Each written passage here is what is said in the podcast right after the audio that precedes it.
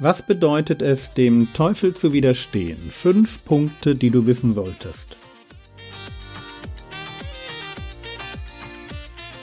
Theologie, die dich im Glauben wachsen lässt, nachfolge praktisch. Dein geistlicher Impuls für den Tag. Mein Name ist Jürgen Fischer und heute geht es um die geistliche Waffenrüstung, Teil 1. Wenn wir uns diese Woche mit dem Teufel beschäftigen, dann müssen wir eines verstehen. Wir haben es bei ihm nicht mit einem fairen Gegner zu tun. Er ist gegen uns, er ist schlau, er hat Erfahrung, er kennt unsere Schwächen und er verstellt sich, um uns zu schaden.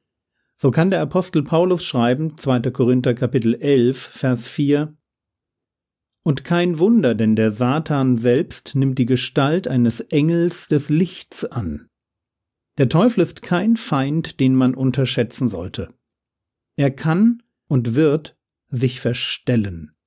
Er kommt nicht mit einem großen Schild um den Hals, auf dem steht Ich bin dein Feind, höre auf mich und gehe unter. Das genaue Gegenteil ist der Fall. Er tritt als Engel des Lichts auf, als jemand, der so tut, als würde er es gut mit mir meinen. Er verdreht die Wahrheit. Jesus nennt ihn sogar den Vater der Lüge.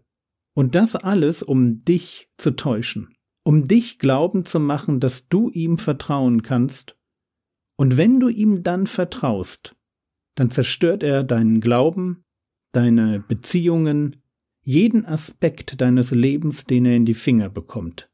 Und damit uns das nicht passiert, müssen wir tun, was der Apostel Paulus uns ganz dringend ans Herz legt, wenn er schreibt, Epheser Kapitel 6, Vers 13. Deshalb ergreift die ganze Waffenrüstung Gottes, damit ihr an dem bösen Tag widerstehen und wenn ihr alles ausgerichtet habt, stehen bleiben könnt. Wir können dem bösen Tag, das ist der Tag des Konflikts, wir können den Angriffen des Teufels nicht ausweichen. Sie werden kommen. Das ist unausweichlich. Der Teufel wird uns in Situationen bringen, die uns kurzfristig überfordern wo wir vielleicht nicht immer gleich wissen, wie wir uns verhalten sollen.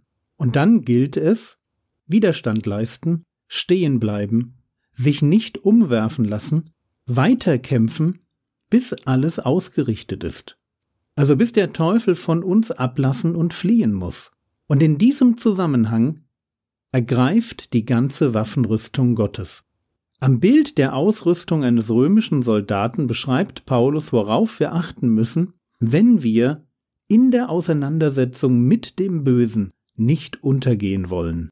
Lasst uns jetzt die ersten drei Ausrüstungsgegenstände betrachten, den Gürtel, den Brustpanzer und die Schuhe. Epheser 6, die Verse 14 und 15. So steht nun eure Lenden umgürtet mit Wahrheit, bekleidet mit dem Brustpanzer der Gerechtigkeit und beschut an den Füßen mit der Bereitschaft zur Verkündigung des Evangeliums des Friedens. Der Gürtel der Wahrheit. Kurz zu dem Bild selbst. Die Kleidung in der Antike war eher lang und wurde lose getragen. Wenn man sich ungehindert bewegen wollte, musste man die lange lose Kleidung feststecken, um dadurch Bewegungsfreiheit zu gewinnen. Und dazu war der Gürtel da. Ohne Gürtel kein Kampf, sondern nur Krampf. Meine geistliche Beweglichkeit im Kampf gegen das Böse hängt davon ab, dass ich den Gürtel der Wahrheit anziehe. Wenn ich das nicht tue, bin ich von vornherein kampfunfähig. Gürtel der Wahrheit. Was ist mit Wahrheit gemeint? Wahrheit ist das Gegenteil von Lüge und Heuchelei. Was ich im Kampf mit dem Teufel als allererstes brauche, ist eine unbedingte Liebe zur Wahrheit. Solange ich noch eine religiöse Maske trage, mich selbst betrüge, nicht ehrlich bin, habe ich keine Chance, wenn der Teufel mich angreift. Solange ich die Lügen, die ich über mich glaube, nicht loslasse, kämpfe ich wie ein römischer Soldat ohne Gürtel und werde mich verheddern und fallen.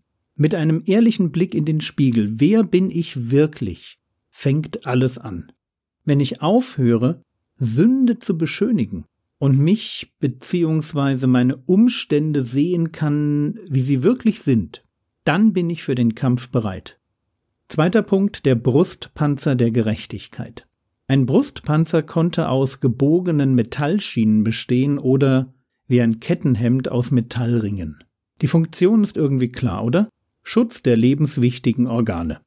Brustpanzer der Gerechtigkeit. Was ist mit Gerechtigkeit gemeint? Gerechtigkeit beschreibt mein Verhalten. Gerechtigkeit kommt heraus, wenn man tut, was Salomo so beschreibt. Fürchte Gott und halte seine Gebote. Bei dem Brustpanzer der Gerechtigkeit geht es um meinen Umgang mit Gottes Geboten. Es geht um gelebte Gerechtigkeit. Wahrheit stellt die Frage, wer bin ich? Gerechtigkeit stellt die Frage, wie lebe ich? Sollte mein Leben von Ungerechtigkeit geprägt sein, dann kämpfe ich ohne Brustpanzer. Dann bin ich für den Teufel ein leichtes Ziel. Und es braucht nicht viel, dass er mich zu Fall bringt. Im Kampf mit dem Bösen kann ich nur bestehen, wenn ich, mit den Worten des Hebräerbriefes, der Heiligung nachjage. Wenn ich mit aller Kraft gerecht leben will und Sünde in jeder Form meide. Und dann kommt Epheser 6, Vers 15, da heißt es, und beschut an den Füßen mit der Bereitschaft zur Verkündigung des Evangeliums des Friedens. Die Schuhe.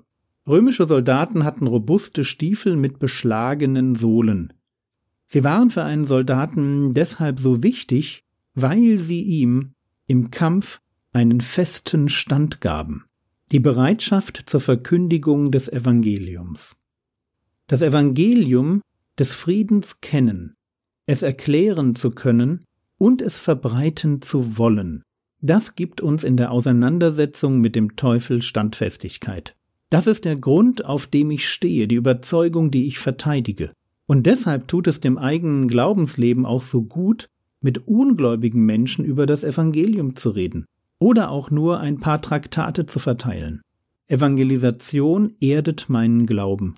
Und jedes Mal, wenn ich mich überwinde und zu meinem Christsein stehe, zum Beispiel mit Arbeitskollegen oder Nachbarn ins Gespräch komme, dann merke ich, wie in mir eine Festigkeit und Freude wächst, der Versuchung zu widerstehen. Wahrheit, Gerechtigkeit, Evangelisation. Die ersten drei Bestandteile der geistlichen Waffenrüstung. Wir sind wahrhaft nicht schutzlos, aber wir dürfen auch nicht dumm sein. Findet sich in meinem Leben Heuchelei, Ungerechtigkeit oder Feigheit, dann mache ich es dem Teufel leicht dann werde ich an dem bösen Tag nicht bestehen. Dann wird er nicht fliehen, sondern immer und immer wieder angreifen, bis er mich umgeworfen hat. Aber dazu muss es nicht kommen. Und deshalb lasst uns ehrlich sein, heilig leben und gern über den Frieden reden, den wir durch das Evangelium gefunden haben.